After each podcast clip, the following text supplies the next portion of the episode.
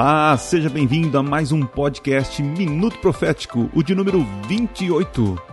Eu sou Adriano Cecílio e os times paulistas possuem mundial. O Palmeiras é um time paulista. Logo, o Palmeiras tem mundial. Será, gente?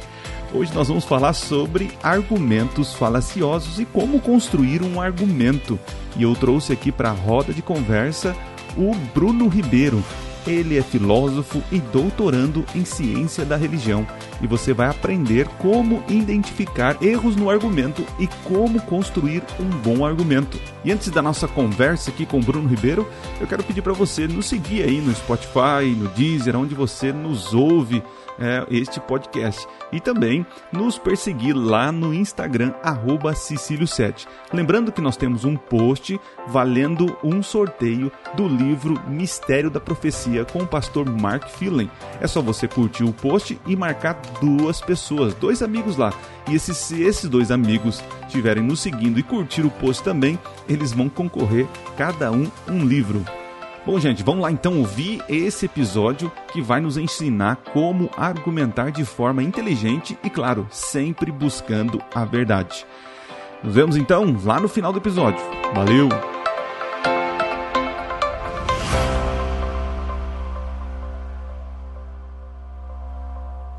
Camus, o grande escritor argelino francês, ele ele tem um livro que ele começa dizendo: o único problema filosófico realmente sério é o do suicídio.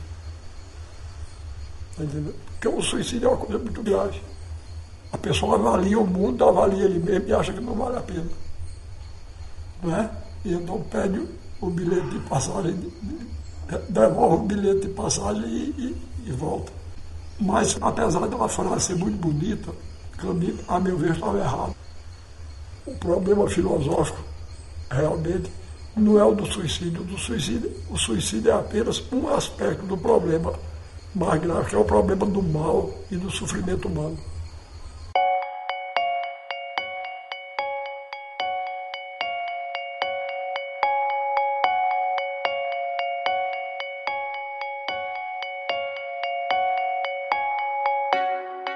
Bom, gente, trago aqui para a mesa de bate-papo do podcast Minuto Profético o Bruno, Bruno Ribeiro, um podcaster que eu conheci aí pelas internet da vida. Primeira vez que conheci ele foi através do Bibotalk, né, um podcast muito conhecido de teologia, onde ele falava da sua experiência com o grupo da ABC2. Tá? Mas, é, Bruno, é, se apresenta aí para nós, para nossos ouvintes que não te conhecem ainda, né? Para poder saber quem é você, de onde você está falando, o que você faz da vida aí, Bruno. Então, Adriano, em primeiro lugar, agradeço o convite. É, eu não sei muito falar essas apresentações e encerramentos, mas eu vou, mas eu vou apresentar assim do que eu sei, né? É, eu sou o Bruno, né? É, eu sou aqui moro em João Pessoa, nasci em Campina Grande, mas moro em João Pessoa, aqui na Paraíba, há muito tempo. É, sou paraibano. É, eu faço doutorado em filosofia. É, eu estudo a racionalidade da crença em Deus. Basicamente é isso. Qual é o status da crença em Deus em termos de, de teoria do conhecimento, sabe? Para usar uma linguagem mais simples, em termos do que a gente chama de epistemologia. Será que a crença em Deus é um caso de conhecimento? Ou será que a crença em Deus ela é um palpite? Sabe? É, o que é, basicamente, qual é o status da crença em Deus? E isso é o que, a essa questão é o que eu dedico minha vida é, acadêmica. E, e também eu sou professor de filosofia, sabe? Do ensino fundamental até o, a, especialização, a pós-graduação na Escola Internacional Cidade Viva e na Faculdade Internacional Cidade Viva, que é uma, é uma instituição ligada à Igreja Batista aqui em João Pessoa. Tá? A maior instituição ligada à Igreja Batista aqui em João Pessoa, sabe? Uma escola de referência aqui, uma faculdade de referência. E lá eu sou professor de filosofia do ensino fundamental, do ensino médio e à noite eu dou aula basicamente para os pais dos meninos na faculdade e na pós-graduação. É, então, é basicamente isso. E, e, também sou, sou, pessoalmente, né? Sou membro do Espaço Novo Tempo aqui de João Pessoa. É, adventista, acho que desde 99, né, mais de 20 anos. E sou pai de Ana Sofia e, e esposa de Emanuela. Acho que é, é, basicamente isso. Gente, o Bruno aqui é uma pessoa é, simples, né? A gente conversando aqui, isso que é interessante mas é uma pessoa assim muito estudada, um homem de Deus, né? E eu lembro que quando eu ouvi ele pela primeira vez, né, nesse, no, num podcast, eu estava lavando um carro, o meu carro, né? Morava em Ubiratã, no Paraná. E aí ele começou a contar a história dele né, na universidade, os desafios que ele teve com a fé e com o cristianismo, né, com a religião, né? Enfim, na, na universidade, os nossos jovens aí têm um, uma certa crise né, de identidade e tal. Uhum. E aí ele contando a história, que ele foi, enfim, que ele encontrou um livro é, porque, é, do, do Antigo Testamento, né? Merece confiança o Antigo Testamento, né? Uhum. E assim, eu fiquei assim, é, deslumbrado com a história dele, né? E aí depois, passado um tempo, eu escutando um podcast, né? Que eu escuto vários podcasts, né? É, estava escutando o Teolocast do nosso amigo Martinelli, né? Fábio Martinelli. E aí eu vi esse sotaque paraibano. Ele falou, ah, mas eu conheço esse sotaque. Porque aí quando ele falou que ele, ele era adventista, eu falei, não acredito. Ele estava lá no BTcast, né? Lá no Bibotalco, lá. Meu talk falando da história dele. Eu pensei que ele era um batista, um presbiteriano, né? Mas um adventista me surpreendeu, cara. Me surpreendeu. E, nossa, foi muito legal. Até mandei uma mensagem depois naquele dia lá, quando eu descobri isso. Né? Conversamos aí, foi muito legal. E graças a Deus chegou o momento aí de batermos esse papo, né? É, sobre, sobre argumentos. Nós vamos falar aqui sobre questão de sobre o argumento, a questão uh, de falácias, né? E o Bruno manda muito bem nessa questão aí uh, da, da, da, questão da fé, do, da apologética cristã, posso dizer assim, né? Então, Bruno, vamos começar nosso papo aqui falando sobre a, é, o que é um argumento, né? Como definir um argumento? Como que eu sei que eu tenho um argumento em favor da minha crença? Como identificar um argumento? É, se ele é bom ou ruim? O que, você tem a dizer para nós, para os nossos ouvintes aí começarem a entender é, na base, né, essa questão filosófica? É, eu acho que um, um, ponto importante antes de eu dizer exatamente o que é um argumento, Adriano, é a gente, digamos assim, falar qual é a importância disso, porque geralmente as pessoas pensam que argumentos, né, e, e por isso que esse mito é importante que saia logo da, do campo visual das pessoas e do campo mental. A, a, a gente aprende argumentos para debater com os outros na internet. A gente aprende lógica para, digamos assim, provar que a gente está certo então há, digamos assim, meio que um, um interesse vicioso em aprender sobre argumentos, evidências, lógica, etc. Tem gente que quando escuta a palavra lógica logo se arrepia, sabe? Mas é, o importante, assim, de, de uma perspectiva cristã filosófica, da gente saber sobre o que é argumentos, né? é, eu queria citar assim, três pontos, sabe? Primeiro é porque é uma questão de santificação. É, literalmente, sabe? É, os cristãos eles devem se comprometer com, com a lógica, porque a, gente a gente tem um compromisso com o Senhor da lógica, com o Senhor da verdade, sabe? Então esse é um primeiro ponto importante, Adriano. Por que, que a gente vai aprender argumentos sobre o que é argumento, pelo que, por que avaliar um argumento? Esse é um ponto importante que eu tento passar para os meus alunos de filosofia, sabe? É, no curso de teologia. É importante porque, porque Jesus é o caminho, a verdade e a vida. Então, Jesus sendo o caminho, a verdade e a vida, a gente tem um compromisso com Ele. E a gente precisa honrar esse compromisso. Sabe? É, nós não somos senhores de nós mesmos. Nós servimos a um Senhor. E se a verdade é importante para Ele, deve ser importante para a gente também. Então, é, a, esse é um primeiro ponto. O, o, o argumento ele ajuda a santificar a nossa mente porque ele me compromete com a verdade. Então, eu aprendo sobre argumentos porque eu quero alcançar a verdade, quero buscar a verdade. É, é diferente de vencer os outros na internet. O, o objetivo não é vencer o, o, oponente, o coleguinha, entendeu? O objetivo é literalmente alcançar a verdade. E aí vem um segundo ponto. Sabe por que, que argumentos é importante? Porque à medida que eu vou procurar a verdade, eu saio de mim mesmo em prol da verdade, em busca da verdade. Então, Adriano, assim, por nós, por sermos pecadores, a gente tem uma tendência de fazer o mundo à nossa imagem e semelhança. Mas é justamente quando a gente vai em busca da verdade, a gente ama o conhecimento por ele mais do que a gente ama nós mesmos, que a gente, digamos assim, é, digamos assim, tenta frear essa noção de fazer o mundo à nossa imagem e semelhança, sabe? E argumentos nos ajudam nesse processo.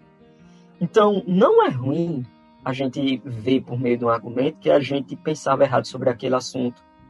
Isso não é, digamos assim, sinal de humilhação.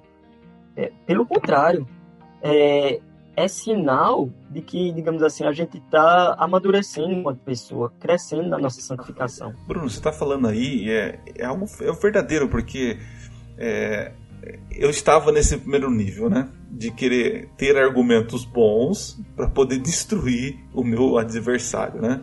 E nós somos tentados a fazer isso, né? Só que quando nós somos sinceros, queremos realmente a verdade, como você falou, isso transcende de nós. Então, a gente tem que reconhecer, é, através de bons argumentos, que a gente pode estar errado, né? Vou dar um exemplo aqui. É, eu, eu, eu, já li várias coisas, né? É, assisti, né? Sobre é, questão política. Política está tá em voga no Brasil e a gente está discutindo e tal, tal. E essa questão de polarização, de esquerda e direita, né? É, e aí, escutei muito, né? O, que todo esquerdista é marxista. É um assunto bem espinhoso, tá? Uhum. É, e eu tinha na cabeça uma caixinha. Então, quando eu falava de esquerda, dentro da esquerda eu colocava tudo ao contrário de uma direita cristã, né? E claro, colocava tudo dentro de uma caixa chamada marxismo, ok? E aí comecei a ler a respeito e percebi o seguinte, que não, não é bem assim, né? É, e você percebe o seguinte, que às vezes alguns argumentos que eu usei para defender o lado da, do estilo de vida cristão contra né, o esquerdismo ou algo parecido, o marxismo, eu colocava tudo numa caixinha só. É a mesma coisa dizer o seguinte: uh, o, o crente, todo crente crê no dom de língua. Logo, os adventistas falam em línguas. Né? Então é, é, uma, é uma lógica meio, meio boba, né? Porque não é bem assim. Nós cremos no dom de língua, mas não igual a, a outros, né? Então eu percebi que através de bons argumentos eu tive que reconhecer que existem várias esquerdas e nem todo esquerdista é marxista, entendeu? Exatamente. É, então tem, tem uma questão aí, digamos assim, de. É por isso que é uma questão de santificação, sabe? Porque esse é um, um tópico que eu venho estudando no, e botando os meus alunos para estudar também, é que assim, aquilo que a gente pensa e a nossa vida intelectual tem uma correlação com o nosso caráter. Tem uma filósofa chamada Linda Zagrebs, que eu sou muito fã dela. É, acho que é a maior filósofa cristã que eu já vi, essa mulher. E ela diz, ó, existe uma relação entre ética e teoria do conhecimento, ou seja, epistemologia.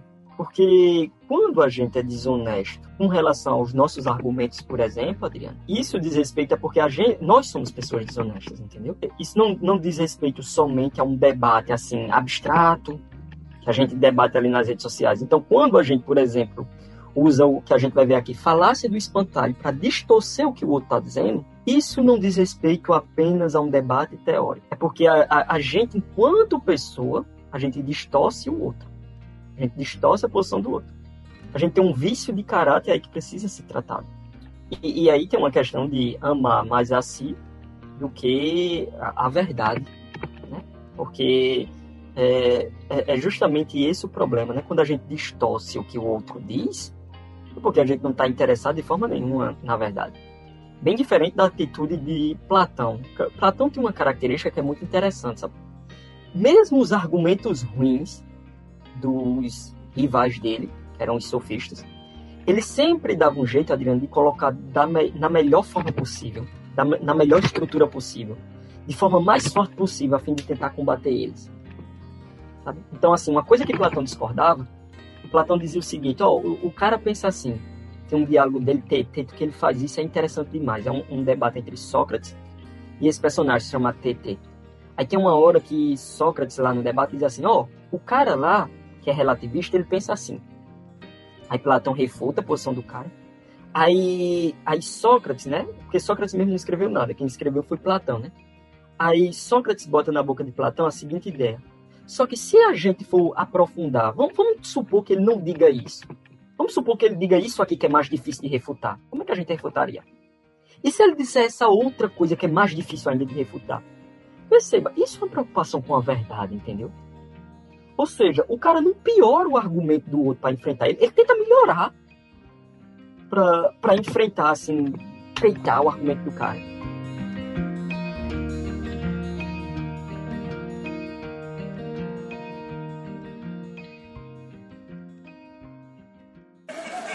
Outro dia chegou, repare, repare que sujeito inconveniente. Ele sabe que eu sou escritor. Chegou na minha casa e disse: Você, eu soube que você está escrevendo um livro, uma coisa muito espantosa. Eu, um escritor. Eu digo: Estou. Aí ele disse: Rapaz, está ultrapassado. Eu digo: Ultrapassado por quê? Ele disse: Porque o computador agora. Eu digo: Olha, pode estar ultrapassado, mas enquanto existir gente como eu, eu gosto de ler. E gosto de ler livro. E eu só gosto de ler deitado. E eu não vou ficar embolando com o computador na cama, não, porque não dá. É muito inconveniente. Não é verdade?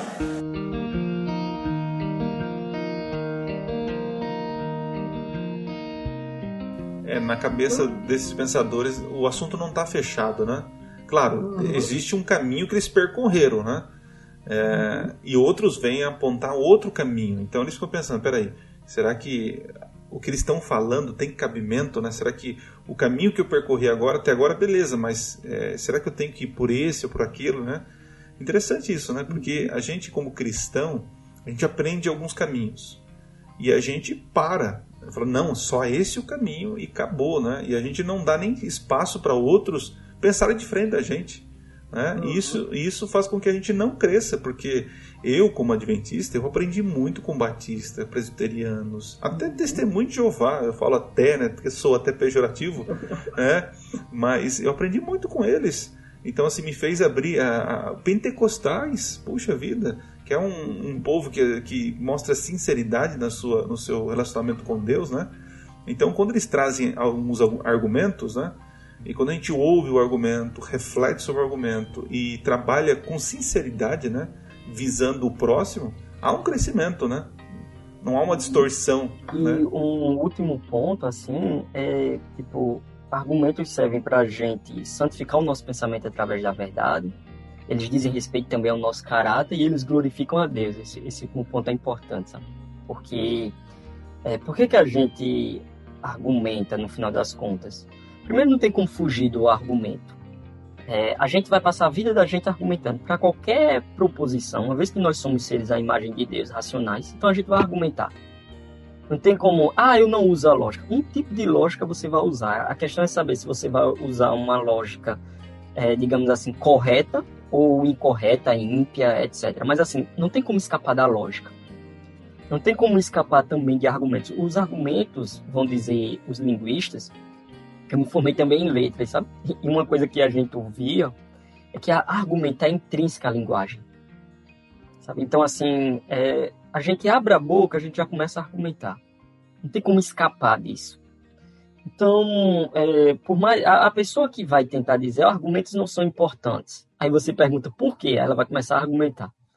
Então, no, no final das contas, é, é impossível a gente escapar é, dos argumentos, porque é, Deus colocou isso na estrutura do pensamento. Então, na própria estrutura do modo de pensar da gente está a capacidade de argumentar. E se isso está na estrutura do pensamento da gente, é porque é para a glória de Deus. Então, por que, que a gente tem que aprender a argumentar de forma correta? Porque isso glorifica a Deus no final das contas. Sabe? É, honra a verdade, diz respeito ao nosso caráter e é para a glória de Deus. É, no Gênesis capítulo 2, né, não 3, no capítulo 3, nós já temos ali surgindo os argumentos, né, quando Satanás, né, Uhum. Ele vai ali conversando com Eva, Eva dá bons argumentos. Não, Deus falou isso, tal. Aí ele vem com os argumentos. Aí depois de, depois que comer o fruto, Deus chega e aí, não, mas veja bem, senhor, a mulher que o senhor me deu, veja bem, se o senhor tivesse feito uma mulherzinha mais assim, uhum. então a gente já vê no começo da história humana é, nós usamos, usando argumentos, né? E o argumento definindo é, uma história, porque Eva né, foi passada para trás e caiu na lábia do, do enganador, do argumentador Satanás, né? E, e mais, Adriano, quando a gente vê, por exemplo, o ministério de Jesus, meu, é ele argumentando o tempo todo. Aquelas coisas assim que os fariseus dizem, porque quando você vai meditar nas perguntas que os fariseus faziam para ele, não eram perguntas fáceis, sabe? Que os mestres da lei faziam.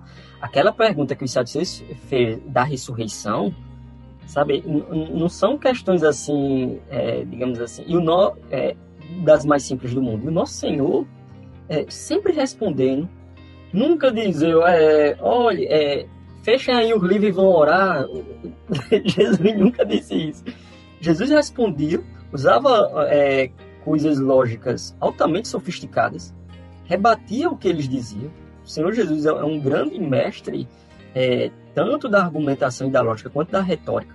Sabe? Então, você vê no, no, digamos assim, no exemplo de ser humano, que é o principal que a gente tem, o primogênito, o nosso grande primogênito, aquele que é, é, que é o apóstolo Paulo vai dizer em Romanos 8, né? É o primeiro dentre muitos irmãos, porque foi o primeiro a ressuscitar. Né? É Deus homem. Ele veio aqui, encarnou e usava de argumentos. Então, é, na, na, o sermão da montanha, como é que a pessoa. Você não pode admirar o sermão da montanha e não prestar atenção nos argumentos lá que ele utiliza muitos, sabe? É, é, pregar é argumentar em algum sentido. Então, por exemplo, Adriano, quando ele vai dizer por que, que a gente não deve juntar tesouro na terra, ele vai dizer por quê, aí começa a argumentar. Sabe? É, por que, que a gente não deve se preocupar com o dia de amanhã? É, enfim, tudo isso tem argumentos por trás. Então, tem uma questão aí importante que o nosso Senhor é, mostra para a gente que a gente tem que seguir. Então, é, resumindo até agora aqui, então, você está dizendo para mim é, a questão do argumento, né? O argumento é algo bom, né? Que também ele pode ser usado para o lado negativo, né? É, e também de forma positiva, né? E que um bom argumento deve, é, nós devemos entender que é, o argumento é a busca pela verdade, né? Uhum. É a busca pela verdade. Mas falando nisso, Bruno, você pode é, sintetizar para nós aí o que seria um bom argumento? Um bom argumento. O que, que se resume um bom argumento? Pronto. É, esse ponto é importante, né? É, um argumento ele é diferente de uma, por exemplo, uma explicação, sabe? Porque quando a gente explica algo, é, e, e geralmente as pessoas às vezes confundem os dois. Quando a gente explica algo, a gente está tentando, digamos assim, elucidar como algo é verdadeiro, é, eu estou explicando para você por que, que aquele texto foi escrito pelo apóstolo Paulo. Por que, que a vacina da, de Oxford é segura, lá. Estou explicando para você uma coisa assim. Tá? Agora, argumentar, ele não tá. O argumento vai além de uma explicação. O argumento ele é algo que não visa simplesmente elucidar. Quando eu argumento, eu estou tentando demonstrar é, por que razão aquilo é verdadeiro. Então, um argumento geralmente é a apresentação de uma razão, a apresentação da defesa de algum ponto. Os filósofos, quando usam o termo argumento, Adriano, eles usam de um, geralmente de um jeito muito específico, sabe? Porque o argumento, eles vão dizer, ele é dividido em duas coisas: premissas e conclusões todo argumento, não importa, tá? ele é um conjunto de afirmações, das quais uma é, ou uma ou duas, ou sabe-se lá quantos, são premissas, que tenta chegar numa conclusão. Então é como se eu pegasse uma série de afirmações, uma série de sentenças, é, e encadeasse elas para tentar provar alguma coisa. Sabe? Então, assim, se eu tiver somente um encadeamento de sentenças, de afirmações, eu não tenho um argumento. Se eu tiver somente uma conclusão, eu não tenho um argumento. Para eu ter um argumento mesmo, eu preciso, digamos assim, tentar chegar em alguma coisa e mostrar as razões que me levaram a chegar naquela coisa que eu cheguei. Então eu preciso de premissas conclusão. Então, basicamente, essa é a ideia de um argumento, é, Adriano. Eu, eu falo uma série de coisas para tentar, dessa série de coisas que eu falei, concluir algo. Então você está dizendo para mim que um argumento ele tem, umas, ele tem premissa e ele tem a conclusão. Então ele não é, não é, a, não é uma explicação, mas é, é um meio pelo qual vou dar razão daquilo que eu acredito. Então explica para nós assim um argumento em defesa da fé, só para o nosso pessoal aqui que estiver ouvindo, ele entender como funciona esse negócio de primícias e conclusões. Então, é, vou falar um, um, argumento que é clássico, sabe, de um filósofo chamado William Lane Craig. Ele diz o seguinte, Adriano: tudo que começa a existir tem uma causa. Essa é uma primeira premissa. O universo começou a existir, essa é uma segunda premissa. E dessas duas premissas ele conclui algo é, segue-se que o universo tem uma causa. Por quê? Porque se for verdade que tudo que começa a existir tem uma causa, se o universo começou a existir, logo o universo tem uma causa. Não tem como escapar disso. Então, é interessante aí, tipo, para a gente ver a estrutura, porque esse já é um argumento, digamos assim, formalizado, né? É, mas geralmente, quando a gente vai é, ler um parágrafo, os argumentos não estão formalizados desse jeito. Mas quando os argumentos estão formalizados, por que, que é importante isso, Adriano? Isso é importante porque a gente vê claramente a estrutura dele, sabe? A gente vê, ah, ele quer concluir isso, e as razões que ele deu para concluir são essas aqui. Sabe? Então, é, é, isso é até o que define, a, a, digamos assim, difere, melhor dizendo, premissas e conclusão. Porque a conclusão é onde você quer chegar. Por exemplo, o universo tem uma causa. Essa é a conclusão que eu quero chegar, nesse último argumento que eu falei. É, agora, para eu chegar nessa conclusão, que razões eu apresento para elas? Então, as razões, geralmente, são as premissas. Então, se tudo que começa a existir tem uma causa, e se o universo começou a existir, essas são duas razões que eu ofereci para concluir que o universo tem uma causa. Na história da filosofia, tem um argumento bem clássico, que é o todo ser humano é mortal. Premissa 1 vai dizer. Sócrates é ser humano. Premissa 2 vai dizer. Logo, Sócrates é mortal. Então perceba, eu quero concluir, é, digamos assim, que todo ser humano é mortal. E para isso, para concluir que todo ser humano é, é, mortal, eu tenho aí duas razões dando suporte a essa conclusão. A razão 1 um é que é, digamos assim, todo ser humano é mortal, e a razão dois é que Sócrates é um ser humano. E aí eu concluo que é, Sócrates também é mortal. Sabe? Porque é, se todo ser humano é mortal e se Sócrates é humano, obviamente segue que Sócrates é mortal.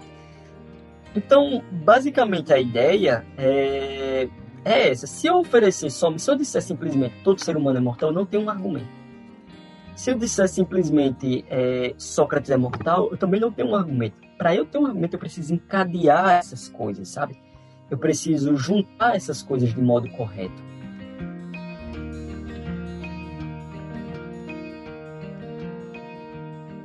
Porque há uns 10 anos atrás, ou 20, vinha gente me jogar na cara um pensador canadense que eu não aguentava mais nem ouvir mais falar no nome. Um tal de McLuhan. Marshall McLuhan. Eu acho antipático o nome chegou lá. Aí vieram dizer que eu parasse de escrever, porque Marshall McLuhan tinha provado que aí já era, ainda era a televisão. A televisão tinha tornado o livro ultrapassado. Aí eu disse, e você tomou conhecimento das teorias de, de McLuhan? Como? Ele disse, não, foi, ele escreveu um livro. Então, eu disse, como é, rapaz? Esse, esse eu não levo a sério, não. Me desculpe. O senhor que para dizer que o livro está ultrapassado, escreve um livro, porque ele não sustentou num programa de televisão, né? É porque ele sabe que a televisão é efêmera. E o livro fica, se prestar. Então, para ter um bom argumento, para dizer que o argumento é bom, ele, ele precisa ter esse conjunto, né? As premissas e aí onde eu quero chegar e aonde eu concluo é, o meu objetivo com esse argumento, né? Só que na, na discussão, na discussão, o, o, Bruno, muitas vezes as pessoas elas, elas não usam de bons argumentos, né? E aí nós chegamos num ponto assim que eu, que eu tô bem animado aqui para falar, é sobre a questão das falácias, né?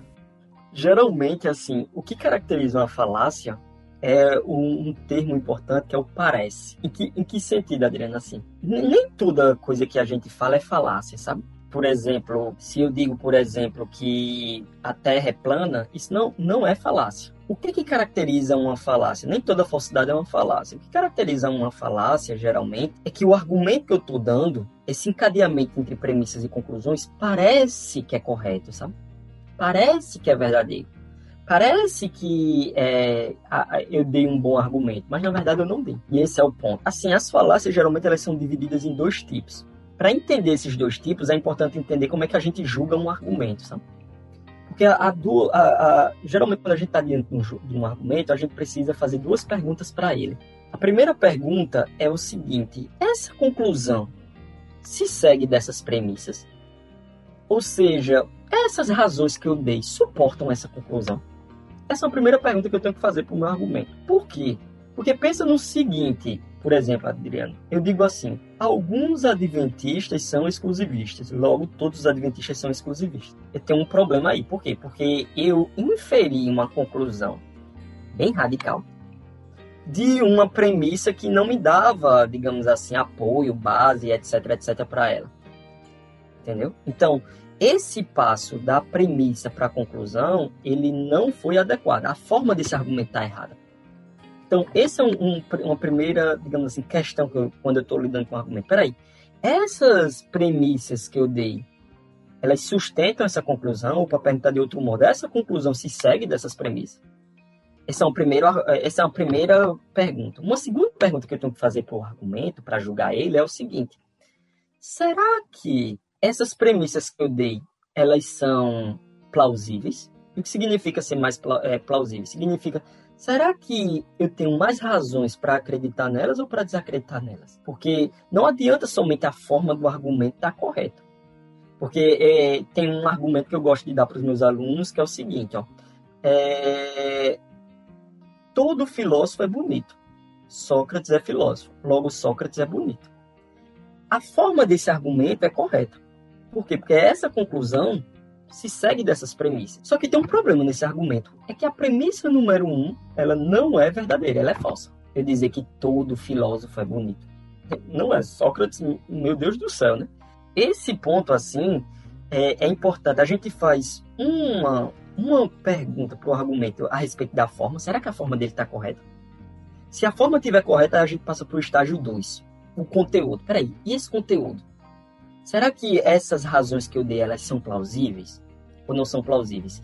E para elas serem plausíveis, isso é uma coisa que as pessoas geralmente, é, digamos assim, confundem, Adriano, que para ser plausível você não precisa ter certeza absoluta, entendeu? Se eu digo assim, Adriano, o universo começou a existir, por exemplo. Eu perguntar se essa premissa é plausível, eu não preciso, digamos assim, ter uma, uma prova definitiva de uma vez por todas que foi provado que o universo teve um começo. Não, é, não preciso disso que é que eu preciso? Eu preciso ter uma boa razão.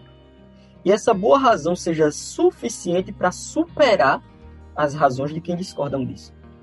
Então, por exemplo, eu preciso pesar as razões e me perguntar o que é mais plausível, o que é mais racional? É acreditar que o universo começou a existir? Ou é acreditar que o universo sempre existiu? Eu tenho que pesar essas duas coisas na balança. E se for mais racional acreditar que o universo começou a existir, ainda que haja outras razões para acreditar que o universo sempre existiu. Mas se for mais racional a opção A do que a opção B, então aí eu tenho uma premissa que ela é plausível, entendeu? As falácias geralmente têm muito a ver com esses dois julgamentos. Quando um argumento, Adriano, ele é dado, digamos assim, de forma, é, digamos assim, quando um argumento, a premissa não se segue da conclusão, é porque, digamos assim, quando o, existe um, um, uma falha na estrutura do argumento, a gente chama de falácia formal. Quando existe uma falha no conteúdo, ou seja, é, no conteúdo das premissas, para chegar àquela conclusão, a gente chama de falácia informal. Geralmente, o que, digamos assim, mais pega as pessoas não são as falácias formais, sabe? O que isso pega também, mas assim, o que mais pega as pessoas são as chamadas falácias informais. Vou dar um exemplo, Adriano. Tem uma falácia que ela é a falácia, digamos assim, é de homem. Eu acho que é a mais usada, é a mais é, que eu vejo aí o pessoal usando.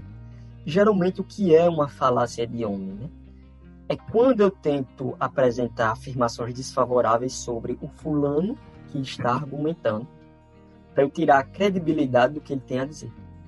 Então, eu ataco a pessoa, eu ataco o caráter dele, ataco a nacionalidade dele, ataco a raça dele, ataco a religião dele, etc. Mas eu não ataco o que ele diz. É, nesse momento, é, já não tem mais busca da verdade, mas tem uma busca da destruição de uma reputação, né? Para que os ouvintes que estejam ali ouvindo, né? É, eles possam falar assim, poxa, mas então esse cara aí, não, quem é esse cara para falar? Realmente, quem é esse cara para falar? Às vezes o cara tá falando a verdade, tá defendendo algo plausível, mas o, o outra pessoa acaba descredibilizando ele por falar coisas pessoais, coisas que não vêm ao assunto, né? Não tem a ver com o argumento defendido ali, né? É, tipo, até tem um, um ditado, tipo, assim, a verdade é a verdade, independente do canalha que a pronuncie, sabe? Por quê? Porque quer dizer que se Hitler amanhã dissesse, amanhã não, né? Mas assim, se Hitler dissesse que a Terra ela é, ela gira em torno do Sol, aí não giraria porque foi Hitler que disse. É, óbvio que não, né? A verdade tem uma certa independência é, da pessoa que o diz. Mesma coisa, quer dizer que se Madre Teresa de Calcutá dissesse que a Terra é plana, então a Terra passaria a ser plana. Aí alguém ainda jogaria na minha cara, eu não acreditar em Madre Teresa de Calcutá no lugar de Hitler. É, só que é, a questão é que nesse caso aí a verdade não depende da bondade e do caráter da pessoa.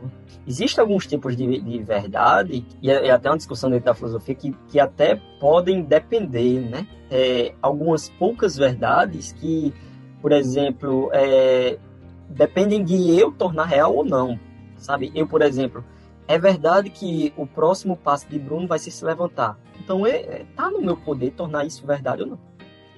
Mas assim, para as grandes questões da vida, não está no meu poder tornar algo verdadeiro ou não. Então, se eu tento derrubar essas questões apelando para o caráter de Bruno, é, então eu estou cometendo aí uma falácia.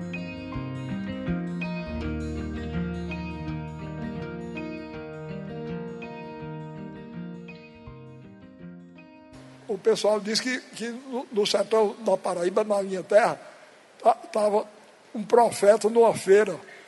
O profeta profetizando o passado das pessoas. As pessoas pagavam 10 reais a ele e ele ficava. Aí chegou um sujeito da cidade, um sujeito implicante, disse: Isso não é verdade, não, isso é charlatanismo. Ele ficou indignado, é claro, o, o, o ganha-pão dele, né? Mas disse: Não é verdade. Quer ver eu lhe provar que é verdade? Quer que eu, quer que eu lhe diga onde está seu pai, agora, nessa hora? Aí o sujeito disse, como é, rapaz? Você vai me dizer onde é que está meu pai, a essa hora. Ele disse, é. Ele está, se você disser, eu acredito. Aí o profeta concentrou-se assim e disse, seu pai está em Campina Grande, tomando cerveja num bar. Aí o comadre disse, rapaz, você quebrou a cara. Eu aceitei de propósito. Meu pai já morreu há 12 anos atrás. Aí ele disse, quem morreu foi o marido de sua mãe. Seu pai está lá.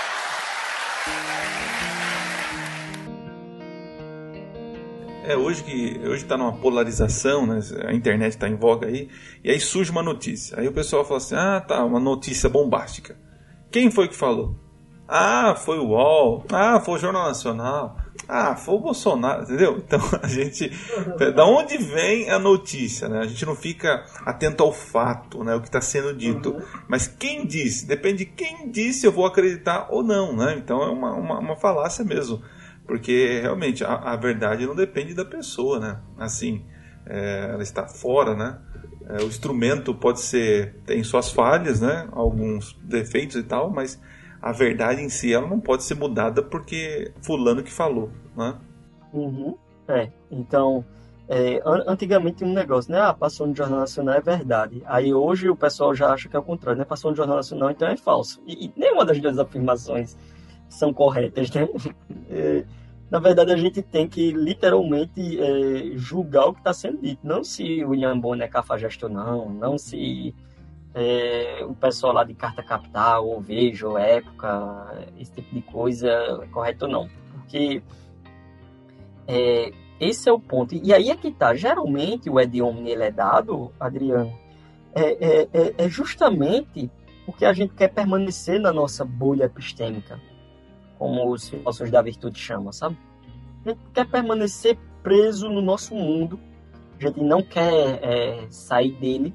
Então, as pessoas que discordam de nós é porque elas têm um defeito de caráter. Porque como é que elas não podem ver a, que a verdade nua e crua na frente delas? Elas devem ter algum defeito de caráter e o, o, a questão não é, digamos assim, rebater o que ela diz, é, é procurar esse defeito de caráter. Esse defeito de caráter, digamos assim, ele ativa, ele dispara o que ela diz.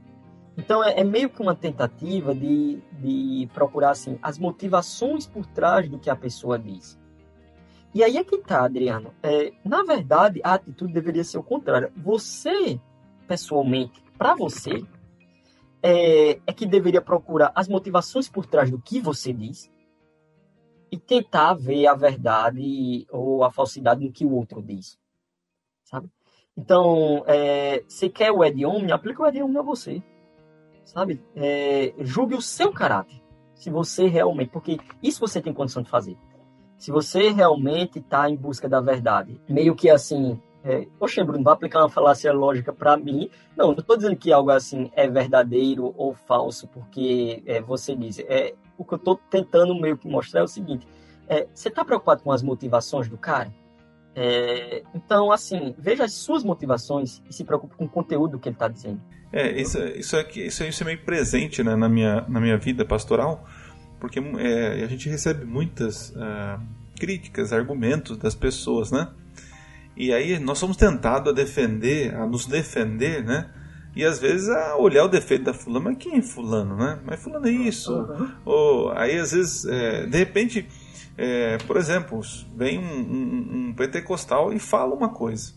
Aí você não sabe como defender esse argumento, ou como sair, ou, e realmente vê que o argumento do rapaz é bom. Aí a gente fala assim, ah, mas. Ah, e aí já vai pro lado pessoal da pessoa, né? Para poder desconstruir aquilo que ele falou, né?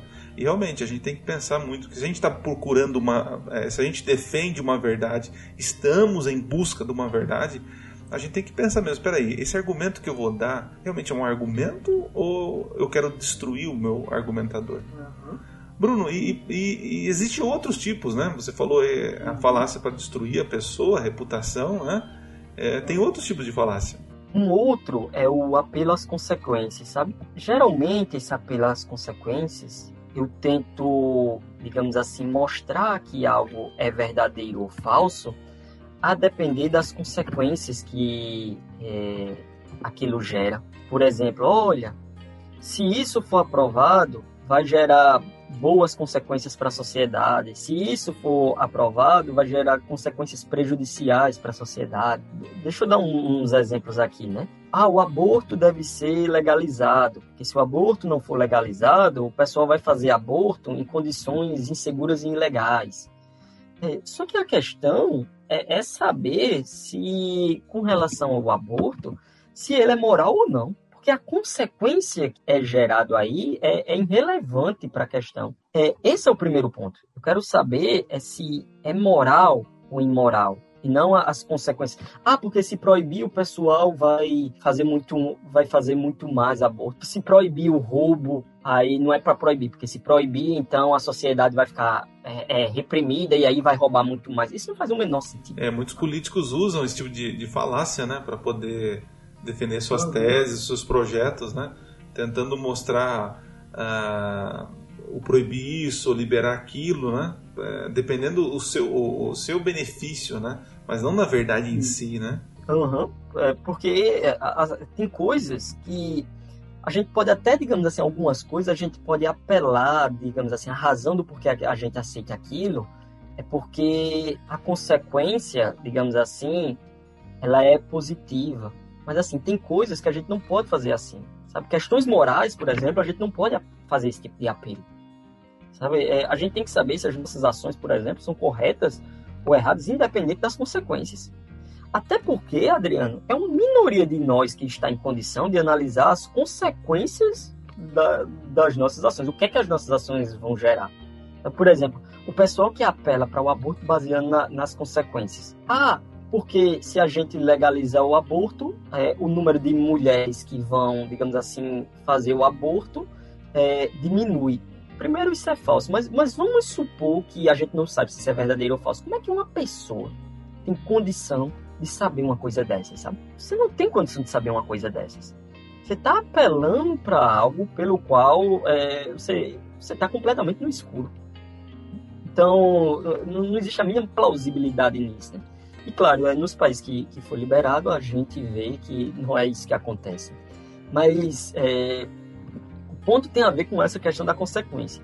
É, tem outra, por exemplo, é, com relação à consequência, é, Adriano, que, que geralmente as pessoas dizem assim, sabe? Dois tipos, é, de, digamos assim, de argumentos com relação à consequência. Olha, a gente não pode, e, e, e, isso é importante, por quê? Porque mesmo que você discorde das coisas, você tem que dar argumentos corretos do porquê você discorda das coisas, sabe?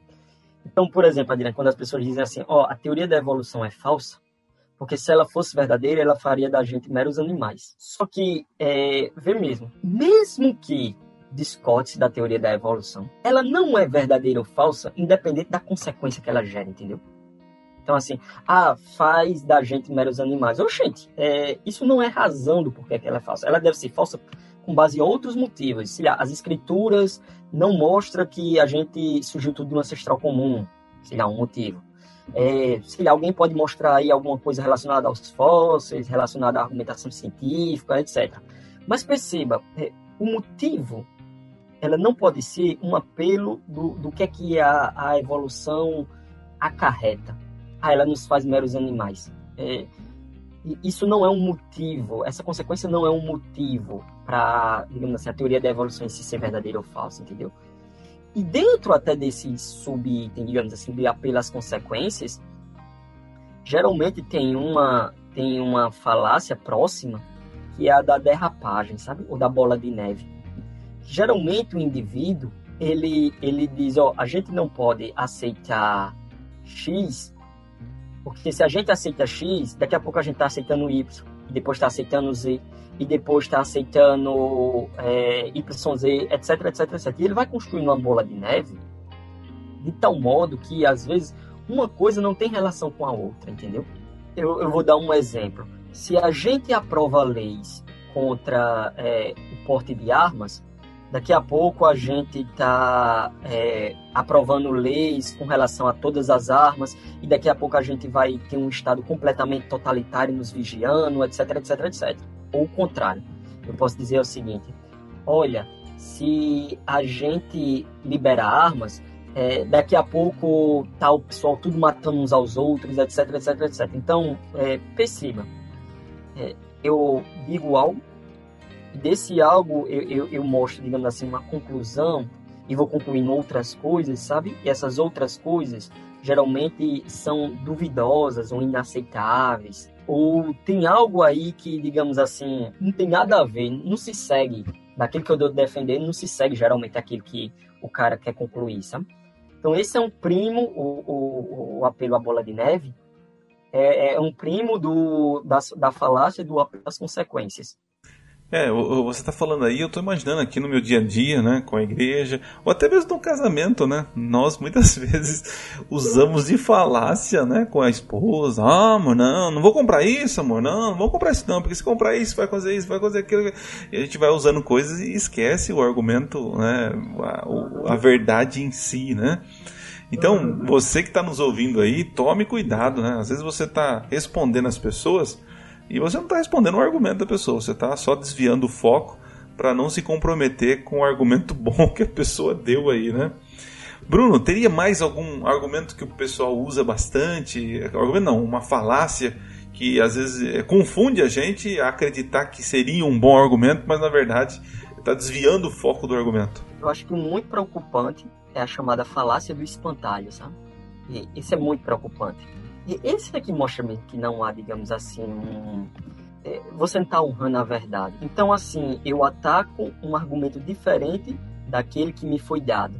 Sabe? Eu interpreto ele de forma mais tendenciosa, de forma mais é, fraca possível, sabe? A fim de que ele seja, facilmente refutado. Então, isso é muito usado até tanto os nossos irmãos evangélicos usam com os adventistas, quanto os adventistas usam com os evangélicos, católicos usam com protestante usa com católico.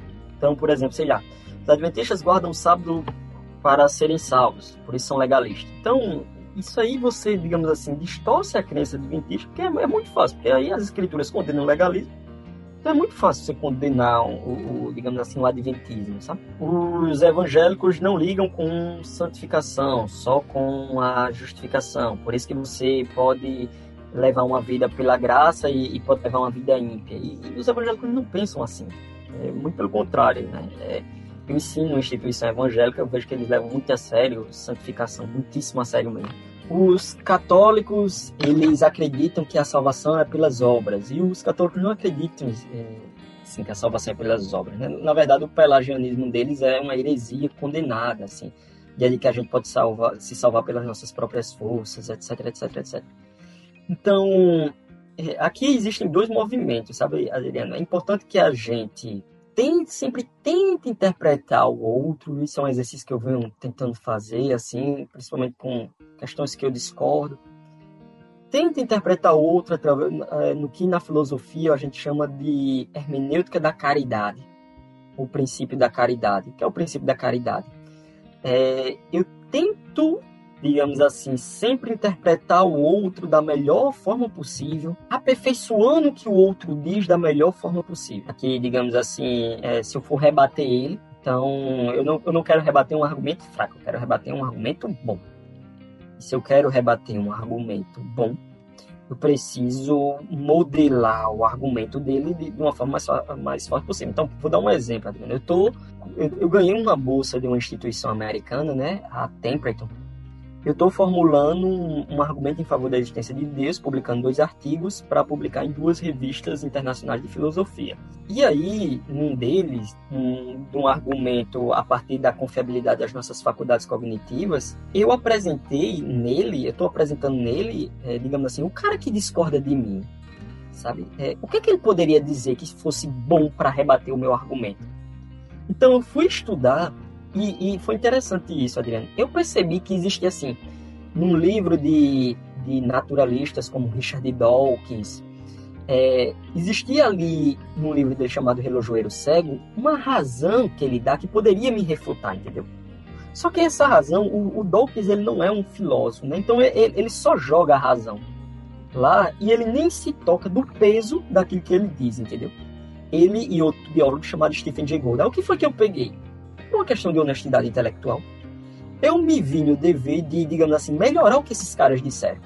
Tanto que o Dawkins quanto o Stephen Jay Gould diz, ó, eu, eu preciso melhorar o que esse cara disse para refutar isso.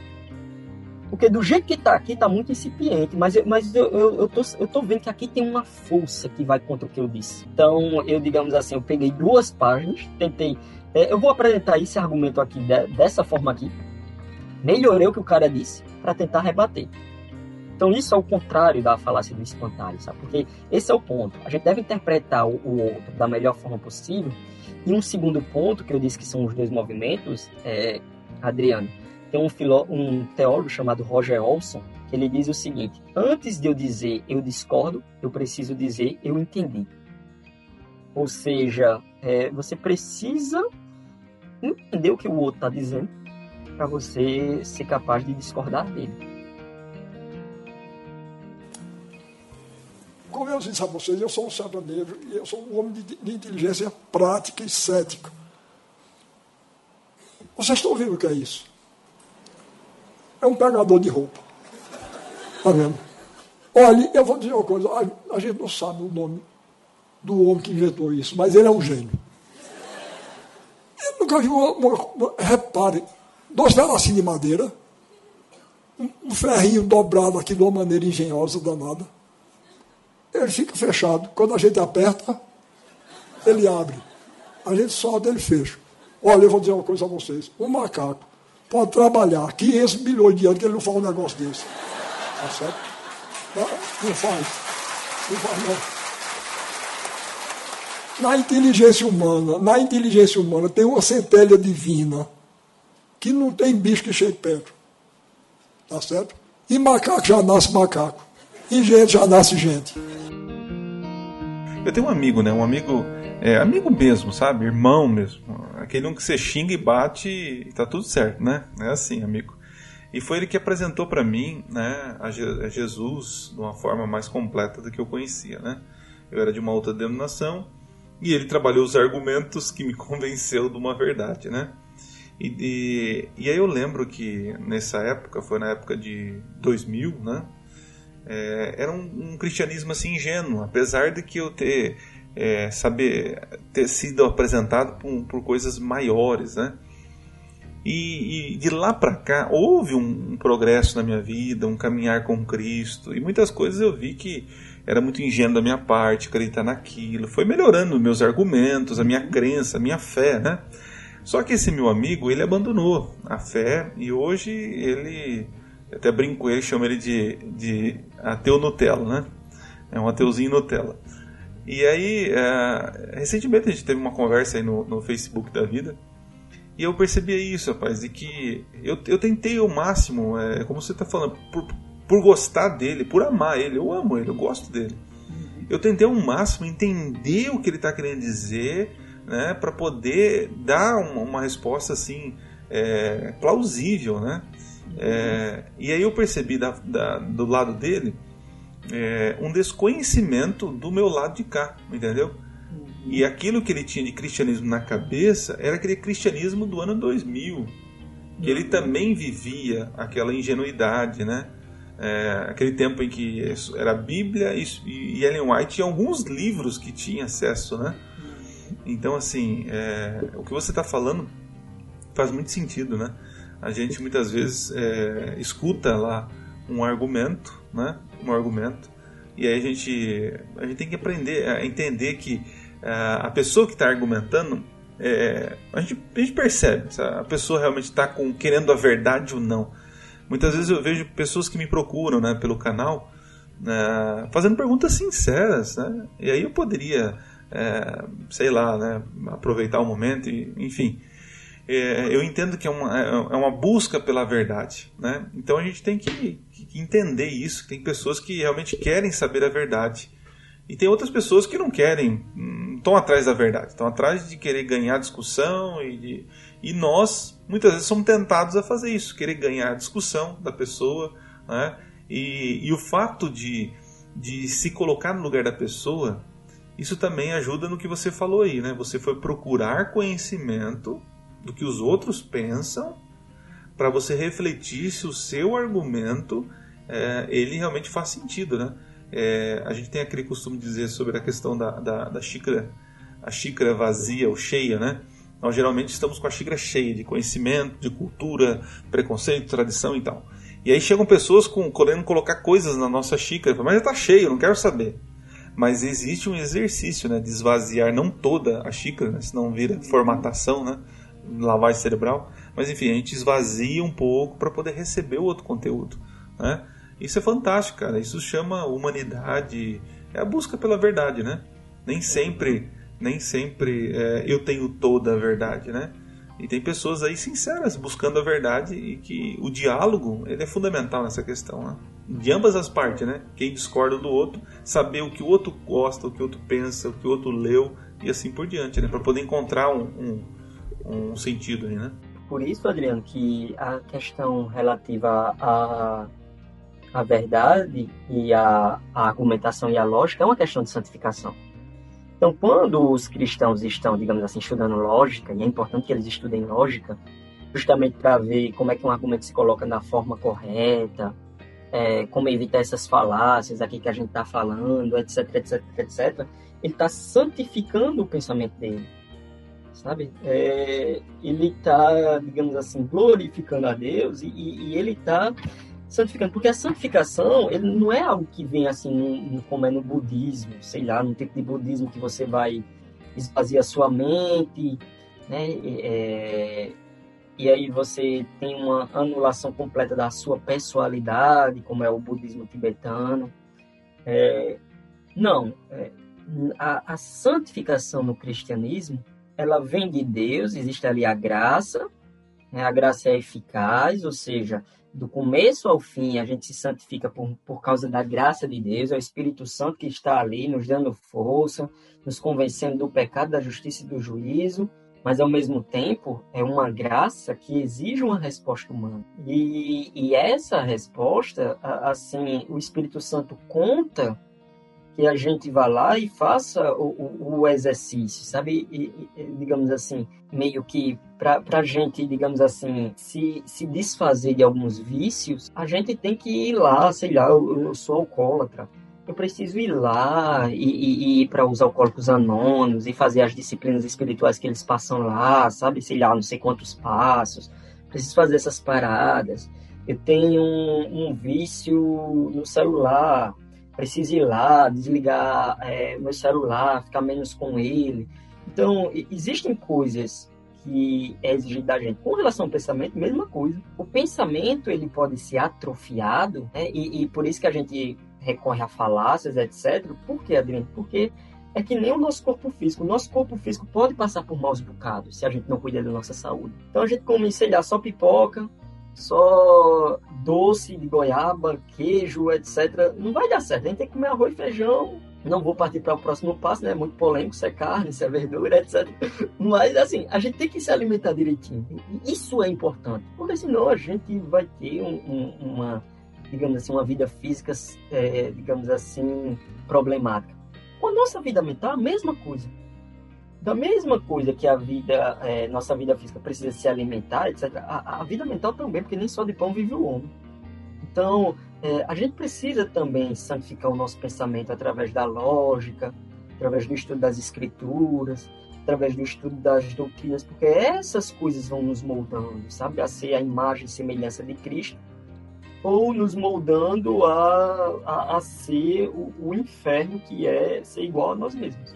E eu vejo assim, Bruno, que há um crescimento em nós quando ah, a gente se depara com os outros argumentos contra a nossa crença. Isso é, é se atirar no mar, né? Eu, eu gosto, de, eu, eu tenho esse exercício, eu me atiro no mar no sentido assim, de que eu ouço muitos evangélicos, eu ouço várias pessoas de outras religiões, de outras crenças, e escuto os argumentos deles que são contrários aos meus, e aí esse exercício de conhecer o que os outros pensam diferente, você precisa falar, peraí, é, se questionar, falei, um argumento bom, a pessoa falou sobre o santuário, peraí, mas falou que a expiação termina na cruz, mas peraí, é, mas é, não tem, é, não tem, é, os cristãos guardavam o domingo no primeiro, já no primeiro século, então assim, existem alguns argumentos interessantes, e aí por medo de conhecer a verdade e às vezes por é, a verdade liberta e liberta também do nosso conforto liberta da nossa cultura da nossa tradição né? Então traz um certo medo receber peraí eu vou mudar tudo aquilo que eu conheço até hoje? Então eu sempre digo né para as pessoas que estão estudando a Bíblia né eu não estou preso a uma instituição. Apesar de ser ministro dessa igreja trabalhar receber é, dela mas eu estou preso à, à, busca de uma verdade. E por enquanto eu não encontrei um argumento que supere a, aquela ver, a verdade que eu, que eu tenho, né? Então não encontrei uma verdade maior, mais brilhante, com mais luz, né? É, eu digo assim, nos princípios, na, numa doutrina, né? Então, é, eu faço um apelo para os nossos ouvintes aqui que estão nos ouvindo, não tenha medo de, de conhecer o desconhecido, né? É, isso, isso ajuda, isso fortalece, ajuda você a se questionar. É algo saudável para o seu crescimento, né? E se de repente você. Eu vejo um exemplo dos jovens, né? Muitos jovens vão para a faculdade e começam a sair da igreja. Mas sabe por quê? Porque não tinham base, né? Vão lá, escutam lá uns argumentos assim plausíveis, né? Um cara estudado falando lá. Aí a molecada fala assim, puxa vida, né? E acabam saindo, aderindo, e, e em vez de questionar o que o professor está falando, né? Ele também só sabe questionar ele, né? E aí ele acaba aderindo aos argumentos do professor. Mas tem que questionar também o que o professor está falando, né? Então é um exercício, né? E claro, como nós falamos o programa todo aqui, nós temos que trabalhar argumentos em busca da verdade, né? Não atacando o próximo, não desdenhando a pessoa, desdenhando do argumento. A ironia também entra no, em voga aí na questão é, para desqualificar a pessoa. E, puxa vida. Bruno, muito bom. Né? Eu estou tendo uma aula aqui de filosofia, né? de lógica. Você que está nos ouvindo com certeza está gostando aí. O Bruno, graças a Deus, tem, tem usado isso né? é, para pregação do Evangelho, para ajudar as pessoas a entender mais a questão da lógica da fé. E quero convidar você para um próximo bate-papo aí, o, Bruno, para a gente falar aí mais sobre as questões filosóficas da fé. Né? Bruno, mas teria um livro, alguma coisa que você queira recomendar para o ouvinte aqui, que ele possa uh, crescer um pouquinho mais né, nesse assunto, além do nosso podcast aqui? Eu penso que é, um, um, livro importante né, é um que eu trabalho com meus alunos do, do nono ano lá do Cidade Viva, que é Introdução à Lógica de um cara chamado Irving Kopp. É um texto clássico de lógica. É, e esse texto é, é, interessante, Adriano, porque ele, ele tem vários exercícios, sabe? Então, é, você pode ir lá fazer os exercícios. É, é, é, é maravilhoso, é um livro maravilhoso, maravilhoso mesmo. É, agora, ele é bem elementar mas ele vai dar os primeiros passos para a gente trabalhar argumentos, lógica, o que é premissa, o que é uma sentença, é, tudo lá bem direitinho. É, um, um, outro é que, é, se você está na internet, por exemplo, pesquisa assim, Guia de Falácias Lógicas do Stephen. Então, esse Guia de Falácias Lógicas do Stephen Downes, né, ele é um guia, digamos assim, que é bem clássico, que o pessoal traduziu e jogou na internet. E esse guia, ele, ele tem várias falácias, né? É, uma quantidade imensa de falácias, e está assim na internet, de forma muito didática, sabe? De forma muito bacana. É algo que o cara fez nos Estados Unidos, o pessoal traduziu muito bem traduzido aqui para o Brasil. Um outro livro que eu gostaria de indicar, aliás, mais dois. Um é um, um que foi lançado recentemente, chamado Lógica Elementar de um professor português que ensina aqui no Brasil, chamado Desidério Murcho. Literalmente o nome dele é nome de português, né? Murcho. M-U-R-C-H-O. Então, o professor Desidério Murcho, ele, ele, ele lançou esse livro Lógica Elementar, e eu também tirei algumas coisas dele para dar aula, e assim, é um livro muito bacana, muito bacana mesmo. E eu acho que um, um último, para quem também se interessa por, pela questão das falácias, é um do é, chamado Lógica Informal, do Douglas Walton. Então, esse sobre lógica informal é, é muito, bacana também, sabe? Porque é, ele, ele vai trabalhar a, a, questão de falácias informais, que geralmente são as que a gente mais usa, é, esses pontos que são importantes, assim. Então, esses são, digamos assim, alguns primeiros passos. Eu diria que a pessoa pode, como é de graça, né, pode buscar o Guia de Falácias Lógicas do Stephen Dovens, é, depois ir para o Introdução à Lógica do Copi e, e do Lógica Elementar do Desidério e finalmente Lógica Informal. E, e Adriano, eu também eu diria que ficasse atento, porque talvez 2022, 2023 eu queria lançar um, é, um livro com relação às minhas aulas. É, eu sou professor de Introdução à Filosofia, lá do Cidade Viva, né? do curso de Teologia. E, e, e eu tenho, digamos assim, alguns projetos, sabe, de coisas que eu já escrevi. É, é porque agora eu estou no processo de escrever minha tese, talvez é, no final desse ano eu feche, mas eu quero escrever sobre virtudes intelectuais, vícios intelectuais, essas questões que a gente conversou aqui também, sabe? De, é, do pecado, de você distorcer o outro, de não buscar a verdade, não ligar para com a verdade, não ligar para com argumentos, etc. É, eu gostaria também de em breve, é, eu escrevi sobre isso, mas gostaria de em breve publicar isso depois da minha tese. Legal, então volta aqui para falar aí no, no podcast aí para a gente poder absorver esse conteúdo aí. Bruno, Deus te abençoe. Muito obrigado pelo seu tempo, né? Já está chegando aqui a 10 horas da noite aqui, né? Eu já tô, eu já tô com o olhinho pequenininho também, né? Amanhã também tem trabalho, você aí e você pôde separou um tempo para estar com a gente aqui. Cara, muito obrigado. Deus continue te usando aí Tá bom? Sucesso e que você possa esclarecer muitas mentes obscuras aí né, no seu curso, nas suas aulas aí, ok? Amém.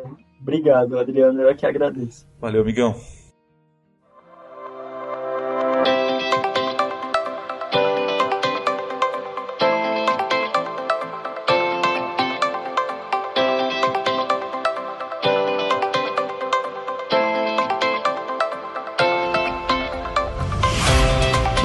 Termina aqui mais um episódio. Foi muito bom ter você conosco até esse momento. Vocês perceberam a importância de sempre buscar a verdade. Nós temos que partir do pressuposto que nossos argumentos não são tão bons assim e que eles podem ser melhorados, né? E isso vale muito mais na caminhada cristã.